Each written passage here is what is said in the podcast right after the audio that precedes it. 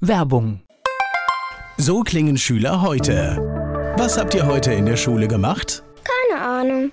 Und so klingt der Speedlearner. Was habt ihr heute in der Schule gemacht? Heute haben wir sehr viel über Afrika gelernt. Soll ich bei den ägyptischen Pharaonen anfangen und bei den Zulu-Kriegen aufhören? Oder interessiert es dich in Wirklichkeit gar nicht? Speedlearning. Für bessere Noten. Wie wir vom Hoffnungslerner zum Speedlearner werden. Jetzt überall im Buchhandel. Speedlearning. Der nachfolgende Podcast wird Ihnen präsentiert von zahnarztangst.de. Alles zum Thema Zahnarztangst. Abonnieren Sie auch unseren Podcast. Antenne Mainz. Mein heutiger Gast ist weiblich. Name, Christina Bitz, Alter, 44 Jahre, Geburtsort, in Mainz, Beruf. Beigeordnete der Verbandsgemeinde Rhein-Selz für Klimaschutz. Gibt es Hobbys? Hundespaziergänge, Lesen und meine Kinderschar. Haben Sie sowas wie ein Lebensmotto? Lebe dein Leben. Die Menschen, die mit Ihnen zusammenarbeiten, was meinen Sie, sagen die über Sie? Was macht Sie aus? Woran erkenne ich Sie?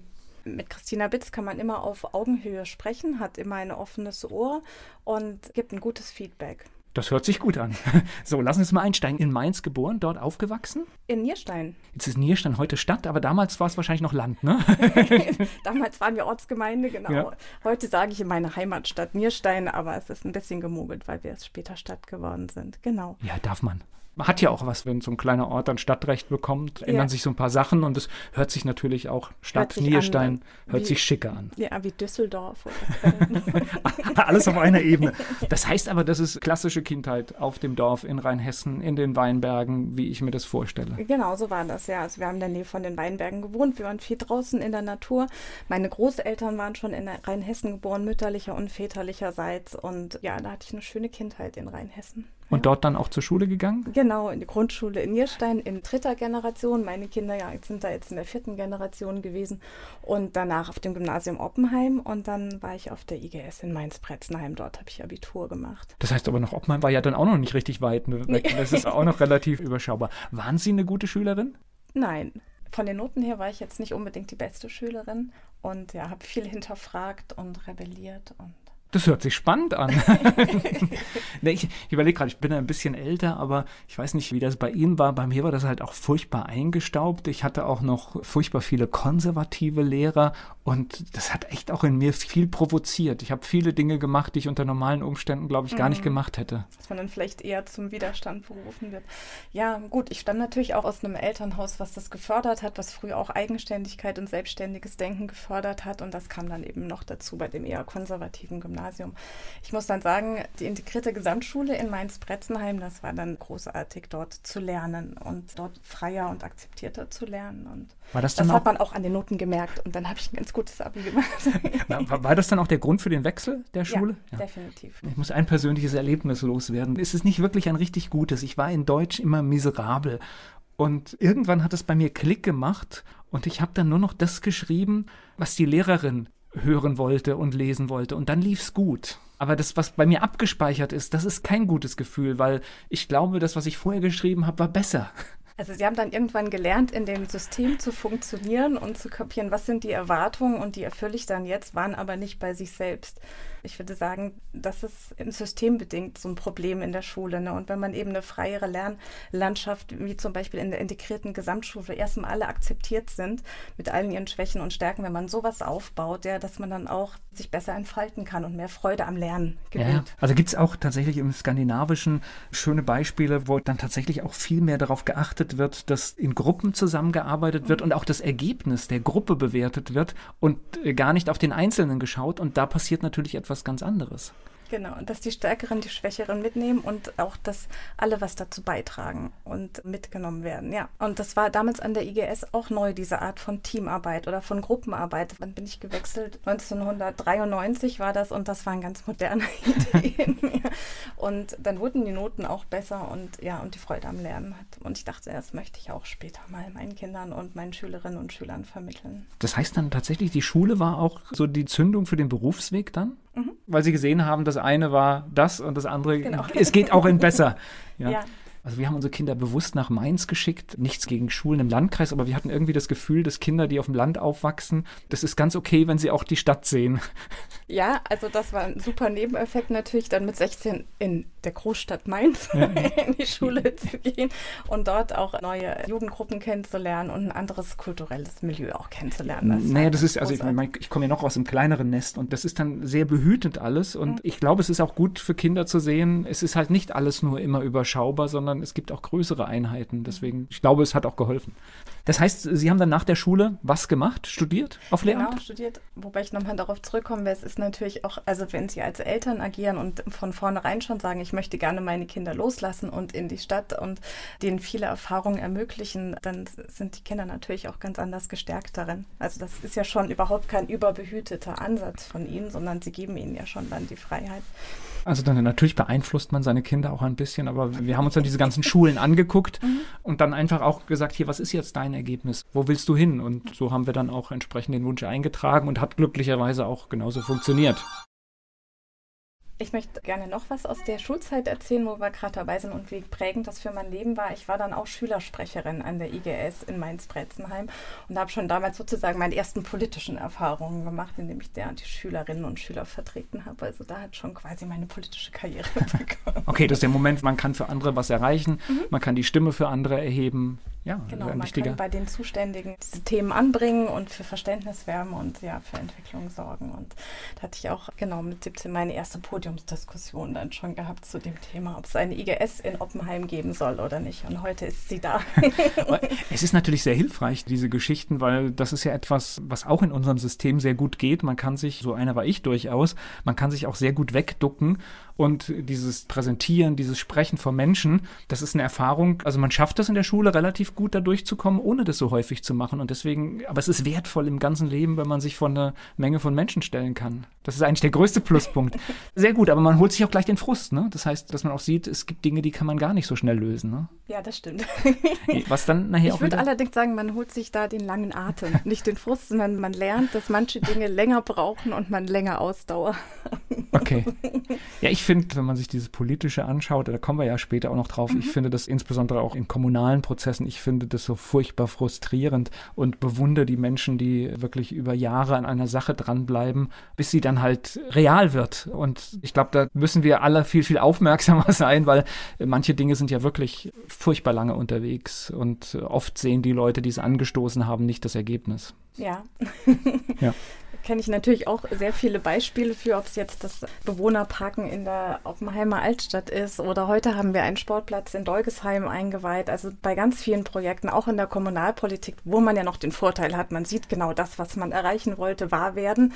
Aber auch da dauert es sehr lange. Und es ist natürlich auch sehr sinnvoll, dass es lange dauert, dass viele Leute mitdenken, darüber diskutieren. Es gibt viele Regeln in unserer Gesellschaft, bevor sowas entsteht, aber die machen es auch gut. Lassen Sie uns nochmal zurückkommen. Das heißt, nach der Schule Studium? Genau, ja. Hier in Mainz oder? Genau, in Mainz Germanistik, Philosophie und Politikwissenschaft auf Lehramt. Okay, und dann auch abgeschlossen und dann genau, in die genau, Schule? Genau, Referendariat habe ich am Theresianum gemacht in Mainz und habe dort auch ein paar Jahre gearbeitet als Lehrerin.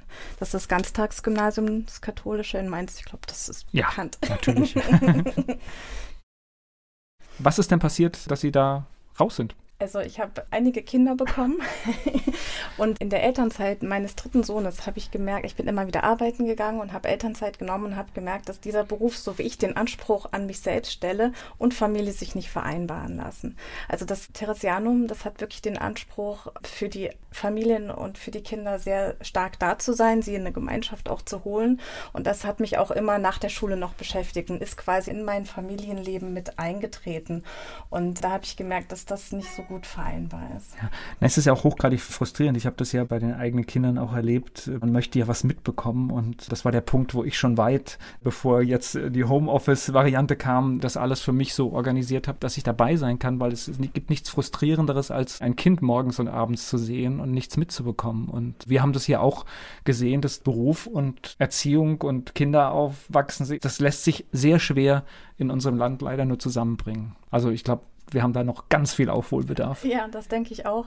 Aber gut, es ist auch immer den Anspruch, den man an sich hat als Eltern oder als Berufstätig. Es gibt sicher Kolleginnen und Kollegen, die haben das anders für sich lösen können oder so. Ne? Aber wenn man den Anspruch hat, eben voll für die Schülerinnen und Schüler da zu sein und voll für die Familie da zu sein, ist einfach nicht lösbar. Ich weiß auch nicht, ob es da Systeme für gibt. Ich denke, da muss jeder seinen individuellen Weg gehen den ja. bin ich dann gegangen, indem ich, ich glaube tatsächlich, mich dann beruflich verändert habe. Ne? Und das ist ja möglich in dieser ja. Gesellschaft. Ja. ja. ich glaube tatsächlich, es ist eine individuelle Entscheidung. Wie viel bin ich bereit, dann auch aus dem einen oder anderen Bereich gehen zu lassen und bewusst zu sagen, da kann ich halt nicht vollwertig. Manche Sachen funktionieren dann nicht so, wie ich es vielleicht mir unbedingt vorstellen würde.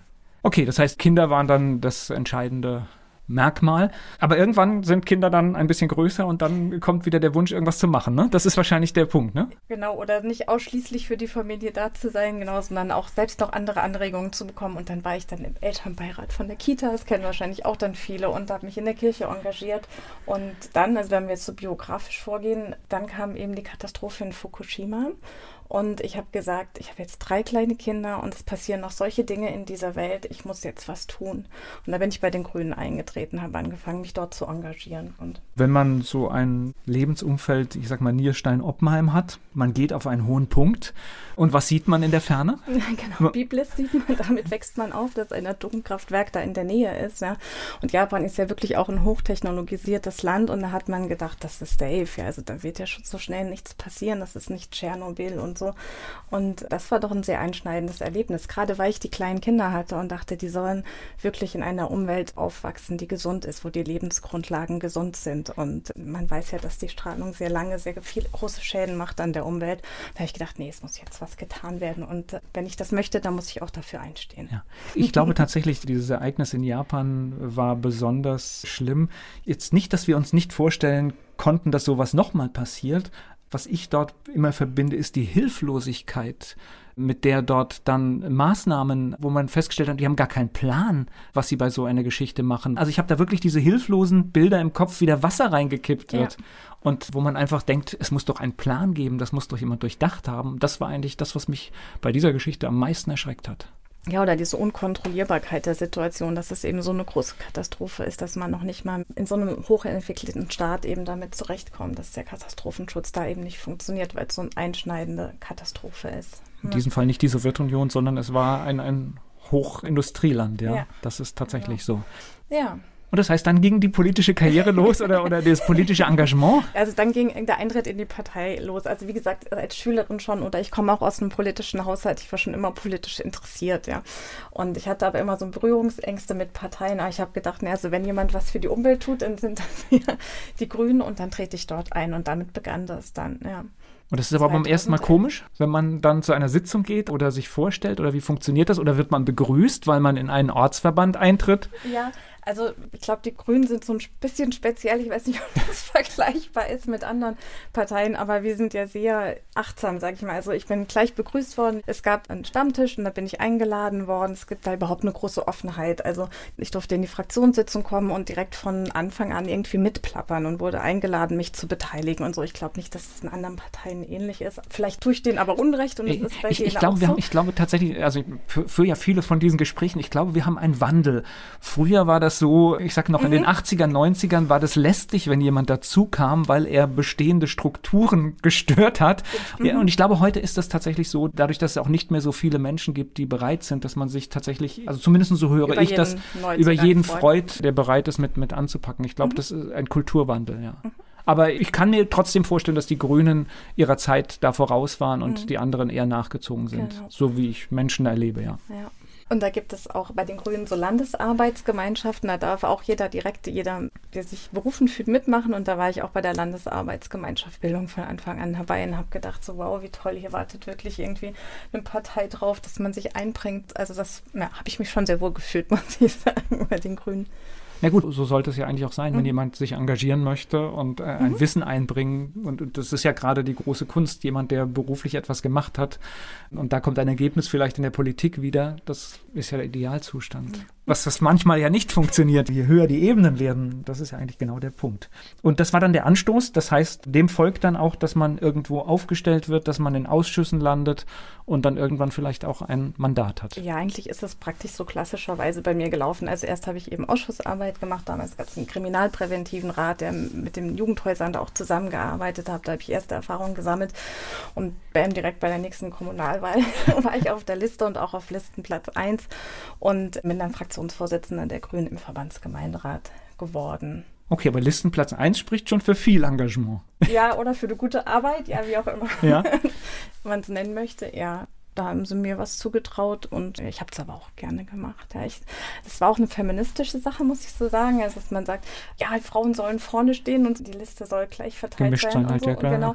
und dann wird man dann gefragt, ja, bist du dann auch bereit auf Platz 1? Und dann sagt man, ja, na gut. dann muss ich auch dazu stehen, ja. Und so bin ich dann auf Platz 1 gelandet. Das stimmt, bei den Grünen hätten sie gar nicht die Chance auf den Platz 2 gehabt. Nee. Ne? Weil wenn vorne ist es dann die 1. Ne? Wobei bei uns ist es so, erster Platz ist Frauenplatz und zweiter Platz ist offener Platz. Da können sich also Frauen und Männer gleichberechtigt bewerten. Der dritte Platz ist dann wieder gesetzt als Frauenplatz. Aha, okay, gut. Und auch ganz spannend, bei den Grünen kann man sagen, welchem Geschlecht man sich zuordnet. Also man kann dann sagen, ich fühle mich als Frau oder Mann und sich dann entsprechend bewerben. So wie es letztendlich sein sollte, ja. Ich finde jede Diskussion darüber eigentlich überflüssig, aber wir sind leider in vielen Bereichen tatsächlich noch nicht so weit, ja. Was war das erste Mandat? Fraktionsvorsitzende im Verbandsgemeinderat Rhein-Selz, der damals neu gegründet war. Es gab eine Fusion zwischen der Verbandsgemeinde Nierstein-Oppenheim und der Verbandsgemeinde Guntersblum und echt ein großer Verbandsgemeinderat mit 44 Menschen. Und wir haben davon fünf Mandate erreicht und ich war eben dann auf Platz 1 und bin dann auch Fraktionsvorsitzender geworden. So, jetzt müssen Sie uns äh, helfen. Ich habe die Mehrheit nicht genau. Das ist, glaube ich, ein SPD-dominierter Verbandsgemeinderat gewesen, ne? Ja, gut, durch die Persönlichkeiten bedingt. Also die SPD hatte eine knappe Mehrheit und hat dann quasi eine Koalition mit der CDU, eine sehr, sehr große Mehrheit. Okay, eine große Koalition. Genau. Und dann gab es irgendwie 31 CDU-SPD-Mehrheit und dann gab es noch 13. Wir haben uns genannt die wilde 13. Es waren dann Grüne, FWG und die Bürgerliste. Waren dann so kleinere Parteien. Wir haben uns dann auch zusammengeschlossen und haben uns vorher beraten und ausgetauscht, wie man, also wir haben quasi unsere Fraktionssitzung gemeinsam gemacht. Ich mag das Wort ja gar nicht jetzt nochmal benutzen, aber ist dann eine Herausforderung, weil man weiß natürlich, dass man mit keinem Antrag, mit keiner Idee eigentlich bei so einer großen Mehrheit etwas erreichen kann und man muss es sehr geschickt machen. Ja, also ja, es hat mich, glaube ich, wirklich geprägt und geschult, dass ich in so eine Situation reingekommen bin, weil früher haben alle gesagt, oh, Kommunalpolitik, das ist super, da geht es immer um die Sache und um die Einzelprojekte und das ist so Ach. toll in der Kommunalpolitik. und dann kam ich dahin, ach ja, genau, und dann war die Koalition, die einfach alles durchgedrückt hat und auch viele sehr fragwürdige Dinge einfach durchgedrückt hat, noch nicht mal mit ihren eigenen Fraktionen eigentlich richtig besprochen hat und so. Und dann waren wir halt so eine wilde 13, so eine Minderheit und haben halt versucht, dagegen anzukämpfen oder Fragen zu stellen. Und ich muss sagen, wir haben ja damals auch die junge Landtagsabgeordnete Pia Schellermer von den Grünen in der Fraktion gehabt. Das war super gut, weil die kannte sich immer total gut aus. Die wusste immer noch, was die Kommunalordnung noch so bietet an Instrumenten. Expertenanhörungen haben wir zum Beispiel damals zum Rhein-Selz-Park gemacht oder zu B9, B420, großes verkehrspolitisches Thema und so eine Öffentlichkeit hergestellt im Sinne von der Einwohnerversammlung und so. Also die hatte schon irgendwie viele Tricks auf Lager und genau, man muss dann geschickt sein und trickreich sein und einen langen Atem haben. Nee, gut, es gibt ja manchmal auch so Optionen, man kann ja auch Anträge oder Themen so gestalten, dass es der politische Gegner schwer hat, das wegzuräumen, Ja. wenn es im Raum ist, weil es Solche Erfolge hatten wir natürlich auch. Ja, also wir haben damals zum Beispiel, es war ein grüner Antrag, Klimaschutzkonzept beantragt und in der Folge auch für eine Klimaschutzmanagerin so eine geförderte Stelle bekommen. Und da waren die Argumente einfach so gut oder so überzeugend, dass es dann auch mal mit großer Mehrheit durchgegangen. Also ich will nicht sagen, dass die auch CDU und SPD uns damals alles weggedrückt haben, aber genau, man musste dann schon gut überzeugen. Es hat natürlich auch geklappt. Ja. Obwohl ich beobachte das ja auch in vielen Bereichen. Und immer wenn gesagt wird, uns geht es vorrangig um die Sache, Mhm. lohnt es sich genau hinzuschauen, weil oft ist es nämlich genau das Gegenteil, Okay. wenn es betont wird. Das ist gut möglich. Ja. Ja, weil sonst redet man über das Thema. Und, und wenn es aber nochmal betont Mhm. Und wird, dann lohnt es sich immer hinzuschauen, ob es dann wirklich, wirklich so ist. Ja, ich muss sagen, also das war wirklich auch ein rauer Tonfall. Also in diesem Verbandsgemeinderat waren Markus Held, Thomas Günther und Michael Reitzel. Das waren so, ähm, alte politische erfahrene Männer, die sehr dominant auch aufgetreten sind. Und da musste man sich auch einiges unter der Gürtellinie anhören, wenn die mal explodiert sind oder so. Und wir haben da ja auch ein paar Sachen in Frage gestellt oder diskutieren oder kritisieren wollen. Und das wurde von denen auf keinem normalen Gesprächsniveau dann beantwortet. Ja. Naja, wenn, wenn Sie so aufzählen, zum Teil sehr laut, aber auch durchaus rhetorisch geschickt. Das ist ja auch wirklich nicht eine ganz einfache Aufgabe. Ja. Hm. Ja, das war dann schon manchmal verletzend auch und so auch gemeint, glaube ich.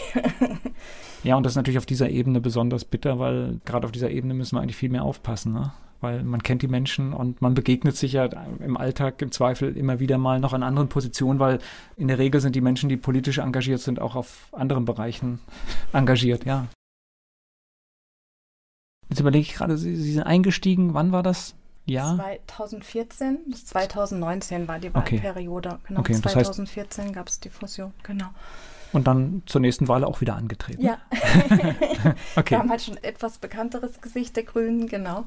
Und dann wieder angetreten. Und haben wir noch einen größeren Wahlerfolg gehabt, jetzt bei der Kommunalwahl fast 20 Prozent auch bekommen, dank der guten Arbeit auch, und haben jetzt keine Koalition, kein Bündnis. Also es wollte eigentlich keine Partei in diesem Verbandsgemeinderat nochmal sich so festlegen mit einem Partner, einer Partnerin. Die waren alle ein bisschen traumatisiert von den Jahren vorher, sondern wir haben jetzt ein Bündnis ein Bündnis aus sehr vielen, wie Sie eben schon gesagt haben. Also mit CDU, FWG, FDP, BL und uns Grünen. Und es ist eigentlich gar nicht so, dass wir die alle für eine Mehrheit brauchen, sondern wir brauchen uns, um uns auszutauschen und gemeinsame Projekte zu machen und so. Das ja. hört sich jetzt für mich aber erstmal gut an, weil darum geht es doch. Das heißt, äh, wenn ich eine breite Basis habe, habe ich viele Menschen, die ja auch alle, das ist ja in der Kommunalpolitik so ein entscheidender Faktor, die private Dinge mitbringen, berufliche Dinge mitbringen, die ein Know-how aus ganz vielen Bereichen zusammentragen und auch Leute kennen. Ja. ja. Was ja auch manchmal wichtig ist zu sagen, oh, da kenne ich jemanden, vielleicht frage ich dort mal und. Da äh, habe ich den Experten an der Hand, der kann uns da mal beraten und so. Ja, genau. Ich äh, nehme das Arbeiten auch als sehr angenehm wahr. Also man muss sich natürlich viel immer rückspiegeln, also in diese vielen Ratsmitglieder, sag ich mal, rein, zurück. Ja. Was natürlich dann die Aufgabe der einzelnen Fraktionen ist, das immer wieder rückzukoppeln. Ja. Aber letztlich ist es eine gute Arbeit, ja, weil es eben so unterschiedliche Standpunkte sind. Und es kann sein, dass wir manchmal etwas länger brauchen als Dinge normalerweise in der Politik. Äh, äh, aber sie sind dann richtig gut durchgeklopft. Ich, ja. ich wollte gerade sagen, ich höre das immer, aber wir haben jetzt, jetzt zum Beispiel auch, wir leben im Bund gerade, das Entstehen einer Ampelkoalition, wir kennen das aus Rheinland-Pfalz. Und ja, mein Eindruck ist, die brauchen manchmal etwas länger für eine Entscheidung, aber es läuft dann doch sehr geräuschlos. Und das ist ja eigentlich das, was wir wollen, oder? Dass, wenn eine Entscheidung gefallen ist, dass die gut durchdacht ist und dann auch funktioniert und Fehler dann auch schnellstmöglich behoben werden. Ja. und das ist doch, wenn man das vorher besprochen hat, ist doch die Wahrscheinlichkeit, dass es so ist. Viel höher, genau. Viel, viel höher, ja. als wenn ja. man halt irgendwie bei allem immer den Kompromiss bis zum letzten durchdekliniert, weil man halt irgendwie jedem gerecht werden muss. Ja. Oder wie es vorher eben war, dass es halt manche Autoritäten gibt, die einfach was durchdrücken. Also so haben wir es ja vor sieben Jahren auch noch erlebt bei uns im Verbandsgemeinderat, dass es halt drei Entscheider gab. Da ging alles ganz flott und ganz schnell. Die haben ihre Projekte durchgedrückt, aber danach mussten wir die aufarbeiten, weil sie eben nicht ganz in Ordnung abgelaufen sind und so und haben jetzt viel aufzuarbeiten. Also es wäre schön, wenn diese Zeiten vorbei sind. Ja. Also jetzt einfach so von meinem Gefühl, aber das scheint ja zumindest in dieser Verbandsgemeinde auf einem guten, ja, guten Weg zu sein. Auch, ja. Jetzt ist Oppenheim ja eine spannende Stadt. Sie hat sogar ich glaube sogar bundesweit für Schlagzeilen gesorgt durch einen Stadtbürgermeister, der, gut, das wird gerade vor Gericht geklärt, ich glaube, es ist auch nicht möglich, das hier in einem Gespräch zu beleuchten oder zu erklären, aber es gibt halt Komplikationen, sage ich mal, mit Grundstücken und Geschichten, die so gelaufen sind. Mhm. Deswegen gab es einen Wechsel im Amt und der Herr Herz, der das die ganze Zeit jetzt gemacht hat, der musste jetzt vorzeitig zurücktreten aus gesundheitlichen Gründen und das heißt, es gibt Neuwahl in Oppenheim. Sie waren eine der ersten, oder ich glaube, Sie waren sogar die erste, die gesagt haben. Ja, genau. Ich, ja, ich kann mir das vorstellen. Mhm. ja, wir haben in unserer Gruppe einfach gut zusammengearbeitet und waren deswegen vor den Herbstferien schon klar mit unserer Entscheidung. Und ja, ich habe mich beworben bei meiner Wählergruppe WFO und wir hatten eine Mitgliederversammlung und die hat mich eben auch nominiert als äh, Stadtbürgermeisterin. Und ich kann mir das halt super gut vorstellen, weil es eine ganz tolle Stadt ist, in der ich gerne lebe, für die ich gerne was tun würde und deren Schönheit ich auch erhalten möchte und das vor allem das Zusammenleben dort. Und ich habe halt auch schon ein bisschen politische Erfahrung und weiß, wen ich für was ansprechen muss und wie, dass es vielleicht auch dann ganz gut geht. Ich weiß So, jetzt müssen Sie mir gerade helfen. Ich habe jetzt gehört die Grünen ja. und jetzt höre ich Wählergruppe. genau. Also die Grünen, die sind so organisiert, dass sie auf Verbandsgemeindeebene organisiert sind. Also wir haben einen grünen Ortsverband für die gesamte Verbandsgemeinde Rhein-Selz. Wir haben nicht eine grüne Gruppe in Nierstein, Dolgesheim und Oppenheim. Wir haben da keine einzelnen Ortsgruppen. Und das kommt häufig vor, dass unsere grünen Mitglieder dann örtlich sich aber nochmal in anderen Wählergruppen organisieren. Und so komme ich dann zur Wählergruppe Wir für Oppenheim. Die Wählergruppe Wir für Oppenheim ist noch eine ganz junge Gruppe, hat aber schon viel frischen Wind eingebracht. Die hat sich eigentlich so konstituiert nach dem Rücktritt des Stadtbürgermeisters Markus Held. Und also das war eigentlich der Anstoß zu sagen, hier muss etwas anders laufen und deswegen hat sich diese Wählergruppe gefunden. Genau, wir stehen dafür ein, genau, dass es jetzt anders läuft, genau. Und wir sagen, man darf nicht immer nur meckern und protestieren und demonstrieren für einen Rücktritt, sondern wir müssen eine Alternative bieten. Wir wollen eine Alternative bieten, wie man Politik gestalten kann und dafür steht die WFO seitdem aber man darf auch demonstrieren für einen ja. Missstand. Ganz wichtig, weil ich habe manchmal das Gefühl, das fehlt mir an so vielen Stellen, wo, wo ich mir eigentlich ja. viel mehr Menschen wünsche, die mal laut die Stimme erheben. Also das war wirklich äh, wunderbar, dass damals der Axel Dahlem das so konkret gemacht hat, nicht nur irgendwie im Netz rumgeschimpft oder auf der Straße sich geärgert im stillen Kämmerlein, sondern gesagt hat, nee, ich melde jetzt wirklich die Demonstration an und hat eine Demo angemeldet und dazu aufgerufen und hat uns damit dieses Forum gegeben, unseren politischen Willen wirklich da deutlich zu machen. Ja? Und das war also wirklich, muss man ihm heute noch dankbar sein. Manchmal braucht es so einzelne. Also ich, ich, bin jetzt nicht genau in der Chronik drin, aber ich glaube tatsächlich, dass diese Geschichte, dass es öffentlich wird und dass man es auch sieht, hat auch die Entwicklungen in Oppenheim, dass dort Veränderungen eintreten, beschleunigt. Deutlich vorangetrieben, ja. denke ich auch. Ja. Sie waren jetzt im Prinzip dann das habe ich jetzt schon rausgehört, auch ein bisschen vorbereitet. Das heißt, sie hat das jetzt nicht überrascht, dass dort ein Wechsel jetzt kommt und deswegen sind sie gut vorbereitet, jetzt in einen Wahlkampf reinzugehen. Ja, also gut, die Krankmeldung von Walter Jerz war ja schon in den Sommerferien, glaube ich, bekannt geworden. Ne? Und da haben wir schon gedacht, wahrscheinlich wird er dann zurücktreten, weil wenn jemand erkrankt und es ist wirklich so ein Amt mit so viel Verpflichtungen und so einem zeitlichen Aufwand, dann wird er wahrscheinlich zurücktreten. Ne? Und dann haben wir in den Sommerferien schon überlegt, wie es weitergehen könnte und wen wir aufstellen und Okay, und jetzt geht es in den Wahlkampf. Ja, das stimmt. Genau. Beziehungsweise sind wir schon drin. Oder, also ich habe mich auch schon vorgestellt in der Zeitung und ja, werde jetzt natürlich bei Terminen ein bisschen auftreten und meine Homepage machen. Und jetzt, wir haben nächste Woche ein Treffen, wo wir den Wahlkampf planen. Mein Gefühl ist immer so eine, so, so, eine politische Funktion im Verbandsgemeinderat. Da hat man schon eine Wahrnehmung, aber es ist immer noch was anderes als ein Bürgermeister. Das hat in der Wahrnehmung, glaube ich, nach draußen bei den Menschen irgendwie einen anderen Stellenwert. Und das ja, heißt. Definitiv. Also ich denke, als Stadtbürgermeisterin ist man viel eher der Ansprechpartner für viele Menschen. Also ich glaube, dass die Oppenheimerinnen und Appenheimer sich jetzt nicht an die Verbandsgemeinde wenden, wenn sie eine Baustelle vor ihrem Haus haben oder wenn das Wasser nicht richtig abfließt oder sowas, wenn sie so ein, so ein ganz alltägliches Problem haben, sondern dann wird, glaube ich, eher meine Stadtbürgermeisterin angerufen oder angemeldet und angefragt. Und ich glaube auch dann, wenn eigentlich die Verbandsgemeinde dafür zuständig genau. wäre. das stimmt durchaus. Oder selbst also, andere Sachen oder selbst wenn, wenn, wenn die ja. Polizei dafür zuständig wird, wird trotzdem ja. die Ortsbürgermeisterin oder der Ortsbürgermeister oder in diesem Fall die Stadtbürgermeisterin ja. angerufen, ja. Genau. Oder wenn ein Geschäft schließt, dass man sagt, Bürgermeisterin, mach was. genau. Was ein bisschen misslich ist, es gehört halt wahrscheinlich bei diesem Beruf dann auch dazu zu erklären, was alles nicht geht. Ne? Mhm. Oder man kann aber natürlich sich auch überlegen, was man alles möglich machen genau, kann. Genau, was alles möglich ist oder genau die Stellen kennen, wo man was möglich machen kann. Ne? Sind Sie sich bei dieser Entscheidung dann auch, bespricht man ja vielleicht auch im familiären Kreis, bewusst, ja. weil das ist ja schon ein Schritt. Das heißt, man wird eine Person des öffentlichen Lebens und das bedeutet ab diesem Zeitpunkt, letztendlich betreten Sie kein Fest mehr ohne, ah, da kommt sie. Ja, ohne als, also ich werde vielleicht kein Fest mehr als Privatperson betreten. Genau. Und ich habe ja eine relativ große Familie. Ich habe ja fünf Kinder und äh, mit denen haben wir natürlich auch gesprochen und mit meinem Mann. Und ich habe denen versucht schon deutlich zu machen, dass ich die öffentliche Person sein werde und dass jetzt aber die 16-Jährige und der 14-Jährige nicht drum kümmern wissen, was ich für eine Funktion habe und so. Aber ja, dass dem so sein wird, das ist uns klar, ja.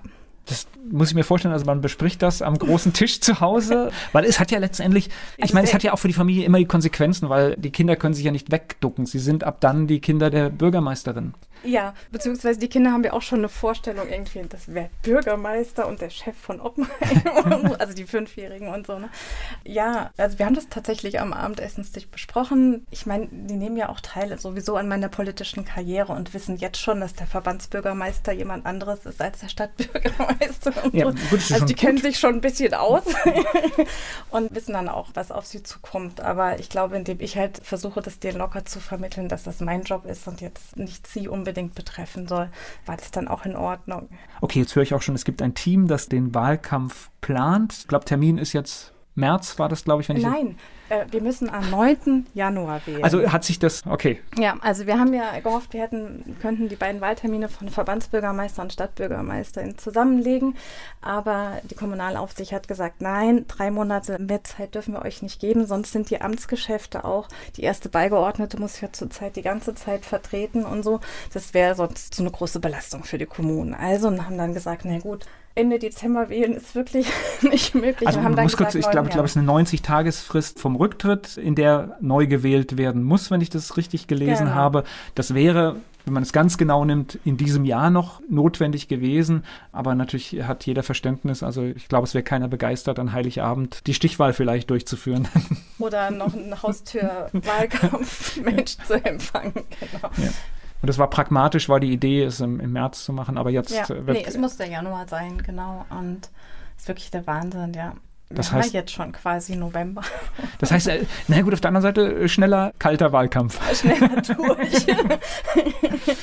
Ja, und ich glaube, es ist auch wirklich auch ein bisschen entlastend für die Bürgerinnen und Bürger. Wir haben jetzt schon zwei Wahlkämpfe hier gehabt. Ja? Und also nicht nur die Wahlkämpferinnen sind jetzt schon langsam erschöpft, sondern ich glaube auch die Bürgerinnen und Bürger jetzt noch eine dritte Wahl und jetzt schon wieder Plakate und Flyer und schon wieder muss ich was entscheiden.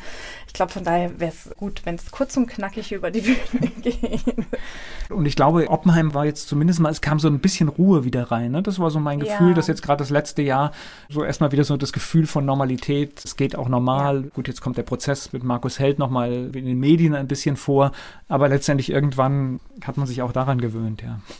Also ich habe das auch so erlebt, dass es jetzt ruhig und entspannter wurde und mehr miteinander geredet wurde wieder und auch sachlicher miteinander geredet wurde und weniger in der Öffentlichkeit geredet wurde, sondern wirklich dann auch an der Sache. Ja, also zum Beispiel so ein tolles Projekt von der Stadt, Aktion Pflanze einen Baum zusammen mit Nierstein und so. Und das haben wir einfach gemacht und haben da Bäume gepflanzt und gut ist und mussten das nicht groß breit reden und so. Das waren schon schöne Entwicklungen. Und tatsächlich hat weiter jetzt ja einiges Gradinger Gelände und so. Das waren alles Themen, die früher so, ich weiß nicht, so aufgeladen waren. Und jetzt wurden sie einfach abgearbeitet. Aber es gibt in Oppenheim viel zu tun. Ne? Das heißt, ich sehe immer eine wirklich schöne Stadt und ich sag mal, unten sieht man so das Leben, Gewerbe und alles und oben im eigentlich schöneren Teil der Stadt, da merkt man halt, da könnte ein bisschen mehr los sein, ne? manchmal ist immer so interessant. Ich habe jetzt ganz genau zugehört, was so die Außenwahrnehmung ist. Aber der Marktplatz ist wieder wunderbar belebt worden. Nein, ich habe hab das auch gesehen. Also ja. da finden Veranstaltungen statt, aber, ja. aber jetzt gerade, äh, man, man sieht, so. ja. aber man sieht hin und wieder noch so einen Leerstand von einem Geschäft, wo etwas sein könnte. Und ich verstehe es immer nicht so ganz, weil tatsächlich es ist ja Leben da warum sich jetzt so die Einzelhandelsstruktur so entwickelt. Nee, ich, ich glaube, es ist jetzt nicht spezifisch Oppenheim, aber es ist natürlich schade, weil das ja eine, eine wunderbare Kulisse ist. Ja, und ich denke, in dieser wunderbaren Kulisse leben und arbeiten die Menschen jetzt einfach anders und gerne. Also hm. das wird natürlich immer noch wahrgenommen. Also Leute gehen noch in die Kirche, gehen auf den Marktplatz und so, aber es gibt jetzt halt keine Einzelhandelsgeschäfte mehr, aber trotzdem ist Leben da. Also man kann durch die Fußgängerzone schlendern und sich treffen und einen Schwarz halten und so und das einfach genießen, dass man in der schönen Stadt lebt, jetzt ohne dass da jetzt diese Einzelhandelsgeschäfte sind. Das ist halt ein Wandel, ja, Weil der ich, ich bin der mit dem Fahrrad durchfahrer. Das ist dann mein Blick, den ich jetzt halt so mitgenommen das heißt, habe. Dann fahren Sie nicht über den Ja, wenn man ja. halt so durchfährt, dann sieht man halt, ihr könnt vielleicht da könnt auch noch mal wieder was reinkommen oder sowas. Das sind halt die Dinge, die man da so, so, so denkt, ja. Okay. Aber sonst kommt man gut mit dem Fahrrad durch, ne? Mit den Radwegen, die sind wir am entwickeln und. Das ist überhaupt gut in Rheinhessen. Also ich bin, aber ich bin auch E-Bike-Fahrer. Ich wohne ja in der Oppenheimer Altstadt und ich bin keine E-Bike-Fahrerin. Ja, wirklich absolut mein Respekt, aber das ist tatsächlich. Ich versuche auch ganz viele Vororttermine natürlich mit dem Fahrrad zu machen und ich muss schon sagen, dann, wenn wir eine Sitzung haben in Untenheim oder so, wird es schon eine Herausforderung, manchmal mit den Radwegen jetzt zwischen den Orten und so. Aber in Oppenheim, finde ich, kommt man ganz gut. Von Ort zu Ort. Ich mache dafür auch Werbung. Für mich war das E-Bike tatsächlich, es ist für mich, ersetzt nicht komplett ein Auto, aber es macht mir die Möglichkeit, dass ich Termine woanders wahrnehmen kann, weil ich kann auch mal 10 oder 15 Kilometer fahren, ohne dass ich fertig und nass geschwitzt irgendwo ankomme. Und ich finde es eine gute Alternative und Rheinhessen, finde ich, hat sich echt gemacht, weil ich finde, gute Wege nach Mainz und das gehört, glaube ich, äh, ich meine, dafür stehen Sie auch als Grüne. Ja. Ich finde, das ist ein ganz wichtiger Bestandteil für eine Verkehrswende und das ist machbar.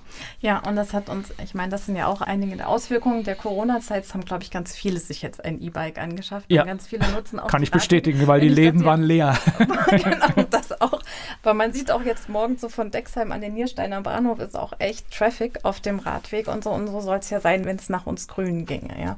Dass wir die Verkehrsthematik so lösen, dass wir halt die Radwege ausbauen zu den Bahnhöfen hin. Und das finde ich eine ganz wunderbare Entwicklung. Und ich denke, dass die auch anhält, weil wer jetzt ein E-Bike hat und es nutzen gelernt hat, der wird es weiter benutzen. Ganz also ich, bin, ich war klar mit viel in Mainz unterwegs und mhm. ich war ja sonst in Mainz der Jetzt reden wir jetzt zwar gar nicht über, über, ganz andere Dinge, aber ich war ja dann eher der Autofahrer. Und wenn man dann zum ersten Mal diese Rolle wechselt und steht mit seinem Fahrrad mitten auf dieser vollbefahrenen Straße mhm. irgendwie mitten reingequetscht, man bekommt ein völlig anderes Bild. Mhm. Und ich habe seitdem tatsächlich, bei mir hat sich gewandelt. Ich habe viel mehr Verständnis und eine völlig andere Achtsamkeit im Verkehr, weil ich diese Situation jetzt erstmal so mhm. kennengelernt habe. Ich war vorher in der Stadt nicht mit dem Fahrrad unterwegs. Also insofern ist das ist wichtig, glaube, wenn es viele Leute ja, machen. Ja? Ich glaube auch, da gibt es jetzt auch so soziale Studien dazu, wie wir eigentlich mit dem öffentlichen Raum umgehen. Also es war die ganze Zeit so gesetzt, dass die Straße den Autofahrern gehört, die ja mit ihren Riesenkarossen als wenige Menschen sehr viel Platz beansprucht haben und die Fußgänger und die Fahrräder mussten sich so außen rumquetschen,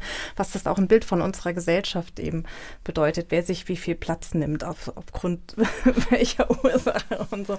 Man hat ja auch schon wieder in anderen Ländern gesehen, dass es da andere Möglichkeiten gibt und ja, man sich da weiterentwickeln kann. Wer für ein Amt antritt, der spielt auf Sieg. Das unterstelle ich jetzt einfach mal. Machen Sie sich da Gedanken, was, was sind die ersten Amtshandlungen? Was möchte ich für ein Klima haben? Wie möchte ich mit den Menschen? Macht man sich da schon Gedanken, wie, wie das nachher in der Umsetzung sein kann? Also ich habe mir eigentlich mehr so äh, Stilfragen überlegt, also wie soll man sagen, so Kommunikationsfragen, ja, also wie verstehe ich meine Rolle, wie gehe ich mit dem Stadtrat um, wie will ich die Sitzungen gestalten, wie soll die Kommunikation mit den anderen Behörden laufen. Ich habe mir natürlich auch schon überlegt, wie das wird, das erste Mal das Weinfest zu eröffnen und da oben auf dem Podium zu stehen und wen ich einladen würde da auf die Bühne oder so. Ja, natürlich spielt man mit diesen. es ist ja sogar der Moment, mit dem Sie wahrscheinlich Berührung zu vielen Menschen bekommen. Mhm. Also ich meine, ich lade jeden mal ein. Ich weiß nicht, wie, viel, wie viele Leute sitzen in der Stadtratssitzung in Oppenheim im Zuschauerbereich im Zuschauerbereich wenige, vielleicht vier, fünf, die ja. dann kommen. Wäre vielleicht ein Vorschlag auch zu gucken, dass man die Sitzungen dann auch weiterhin überträgt. Digital um, macht, ja, ja. Weil ich glaube, das ist so eine Hürde, wo dann vielleicht doch jemand mal reinguckt, wenn er nicht aufstehen muss. Und die Erfahrung haben wir auch gemacht. Ich befürchte, dass es halt andere Menschen sind. Also tatsächlich ist die Beteiligung von Bürgerinnen und Bürgern ja viel höher in den digitalen Sitzungen. Wenn ich jetzt wieder, ich habe die erste Präsenzsitzung jetzt wieder gemacht, also ich bin ja auch Ausschusssitzende für den Klimaschutzausschuss in der Verbandsgemeinde und dann sehe ich dort aber eher ältere Menschen sitzen und frage mich halt, ob die so einen Link zu einer Internetübertragung finden würden, ja, oder ob die sich nicht freuen, wenn es auch präsent ist. Und es gibt ja die Möglichkeit, das auch gleichzeitig zu machen. gleichzeitig anzubieten. Wir sprechen ja heute von Hybridveranstaltungen. Genau. Ja. Ich kann mir vorstellen, und das ist ja so der Punkt, das ist auch das, was meine Wahrnehmung ist, dass in der Kommunalpolitik tatsächlich sich eher ältere Menschen dafür interessieren, was passiert bei mir vor Ort, aber es müssen sich alle dafür interessieren, denn es geht A, um, um das direkte Leben und mhm. es geht um eine Menge Geld auch. Mhm, ja, das stimmt ich glaube, es wird immer unterschätzt, was, weiß ich jetzt gar nicht, aber ein Stadtrat wird es, da wird schon ein Etat von, weiß nicht, es werden ein paar Millionen sein, ne? Ja, haben ein paar hunderttausend. Ja. Wir wollen aber natürlich auch viel einsparen und wenig ausgeben. Aber natürlich muss ich, ja, ich kenne es jetzt nur von der Verbandsgemeindeebene, kenne ich die Zahlen natürlich viel besser, ja, wenn man überlegt, das Hallenbad zu sanieren und sagt dann, ja, das kostet über 10 Millionen, das sind Steuergelder natürlich, die man dann verausgabt. Natürlich wünscht sich jeder das tollste Hallenbad in ganz Rheinhessen, aber natürlich muss man da pfleglich mit den Steuern Steuergeldern umgehen und sagen, das Viele solcher Projekte können wir nicht hintereinander stemmen. Und das ist natürlich auch bei dem Oppenheimer Setting wirklich ein großes Problem, dass die Stadt eben so verschuldet ist und immer vom Landesrechnungshof jetzt auch seit der Heldgeschichte sehr streng beäugt wird, was da wie ausgegeben wird. Das heißt, man kann auch nicht alles machen, sondern mhm. der, der Haushalt muss genehmigt werden. Es ja. muss sowieso jeder Haushalt genehmigt werden, aber ich glaube, dass der Landesrechnungshof seit der Weltaffäre irgendwie besonders gut hinguckt und auch der Rechnungsprüfungsausschuss, dass man da sich nicht überhebt und keine Fehler macht und so. Gibt es in einem Wahlkampf wie, wie Oppenheim, ich weiß nicht, wie weit das ist jetzt ja alles sehr knapp und sehr eng, gibt ja. es, wir kennen das jetzt hier aus den Wahlkämpfen in Mainz, dann gibt es äh, ständig irgendwelche Runden, in denen sich die Bürgermeister treffen und diskutieren. Vermutlich in Oppenheim eine Spur kleiner, oder aber gibt es wahrscheinlich auch? Also es gab bisher bei jedem Wahlkampf eine Veranstaltung, die das Jugendhaus organisiert hat. Immer finde ich sehr klasse, dass die, also die jungen WählerInnen darüber informiert werden, wer so antritt. Und da können natürlich auch alle möglichen WählerInnen kommen. Ja. Es gab immer so ein Forum der Allgemeinen Zeitung, auch wo man sich vorstellen kann, habe ich jetzt noch keine Anfrage, weiß nicht, ob die das jetzt für einen einzelnen Stadtbürgermeisterwahlkampf machen. Das weiß ich nicht. Ansonsten bin ich gespannt, wo ich meine MitbewerberInnen treffe. Ich gehe davon aus, dass doch irgendjemand in der Redaktion dort auch uns hört und dann jetzt mal die Anregung, die Anregung aufnimmt. Auf die Beine stellt. Naja, ich, ich sag mal, für, für eine Stadt äh, ist es natürlich elementar, was da passiert. Da wird eine Richtung entschieden für die Zukunft. Ob das, ja, so würde ich es ja, so würde ich es aber gar nicht sehen. Also ich meine, das wichtigste Gremium ist der Stadtrat, der ist gewählt, ja. Und der Bürgermeister natürlich führt das aus, bereitet das vor und so weiter. Aber ich würde wirklich sagen, die wichtigsten Menschen sind schon gewählt. Gut, jetzt sagen wir noch die Stadtspitze, ja, die natürlich dann auch viel im laufenden Geschäft entscheiden muss und so. Aber ich bin ja, also so verstehe ich meine Rolle, ich bin ja immer rückgekoppelt an meinen Stadtrat, der dann informiert werden muss, mir folgt oder nicht folgt und so weiter. Deswegen würde ich sagen, das wichtigste Gremium gibt es schon. Das glaube ich schon, aber ich denke, dass die Kommunikation, und das ist ja nun eine sichtbare Position, dass die Kommunikation, die die Person, die das ausführt, an den Tag legt, dass die auch entscheidend sein kann, wie auch Entscheidungen aufgenommen werden und wie sie rüberkommen. Mhm. Und fände ich natürlich auch toll, Oppenheim nach außen hin zu präsentieren. also auch diese Kommunikation, also ich stehe für die Stadt, wir machen das und das, wir haben das und das Projekt jetzt verabschiedet und so. Also dafür einzustehen, da freue ich mich natürlich auch drauf.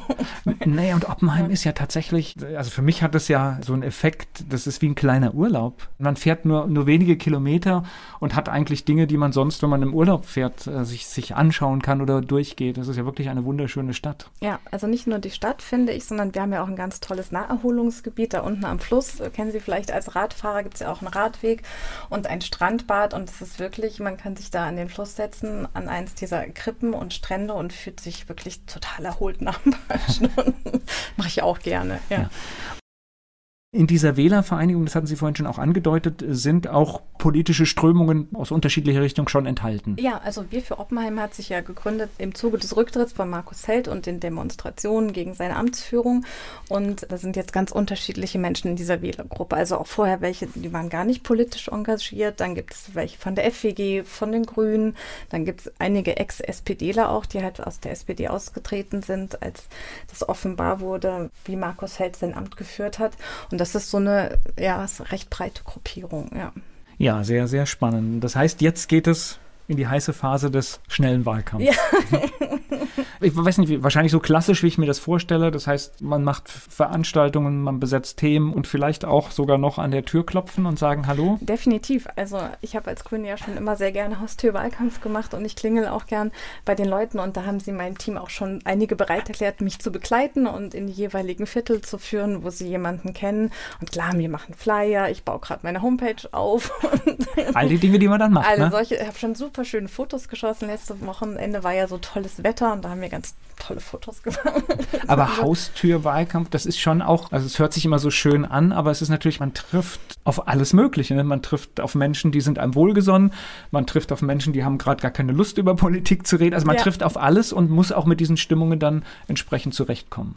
Ja, aber eigentlich ist das Feedback immer positiv. Also man klingelt, sagt freundlich guten Abend und dann ist eigentlich keiner unfreundlich und beschimpft einem oder so, sondern entweder es ergibt sich ein nettes Gespräch oder kein Gespräch oder ein, ein Danke oder ein Ja bitte und es ist nur ein, ein kurzer Kontakt, aber der ist meistens positiv. Und wenn die Leute wirklich ein Anliegen haben, habe ich jetzt bei der letzten Wahl auch gemerkt, dann sprechen sie einem drauf an. Das ist doch perfekt, weil das sind ja die wichtigen Leute, die auch später, denen ich zuhören möchte, ich wissen möchte, was, was interessiert die denn? Ja, brauchen die hier eine Verkehrsberuhigung oder was stinkt denen? Und das will ich ja hören. Also es ist ja eigentlich das Wichtigste, mein Job, das zu hören.